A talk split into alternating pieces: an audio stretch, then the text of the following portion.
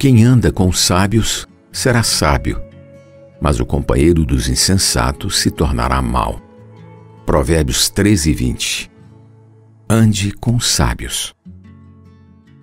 Dize-me com quem andas e eu te direi quem és, diz o ditado popular. Se você anda na companhia dos insensatos, se tornará mal. Por isso é fundamental saber escolher a companhia e com quem andar, pois essa escolha acaba definindo o futuro de um homem. Os jovens dão extrema importância a ser aceitos no grupo de amizade. Têm medo de serem diferentes dos outros e serem rejeitados pela turma. É justamente nessa hora que começam no vício. Estreiam em ilícitos e se chafurdam nos prazeres do pecado.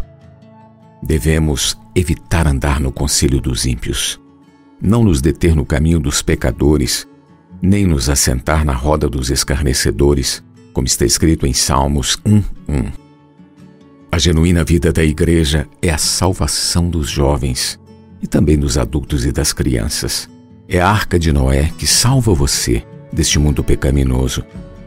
Você deve pedir força para o Senhor a fim de fugir das impurezas, das paixões da mocidade e buscar a justiça, a fé, o amor e a paz com os que de coração puro invocam o Senhor. 2 Timóteo 2:22.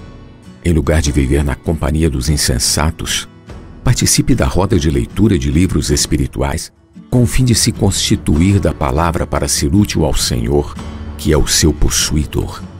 Dessa forma, será restaurado o seu prazer na palavra do Senhor e nela meditará de dia e de noite nunca mais murchará. Antes, dará fruto no devido tempo, e tudo que fizer será bem sucedido.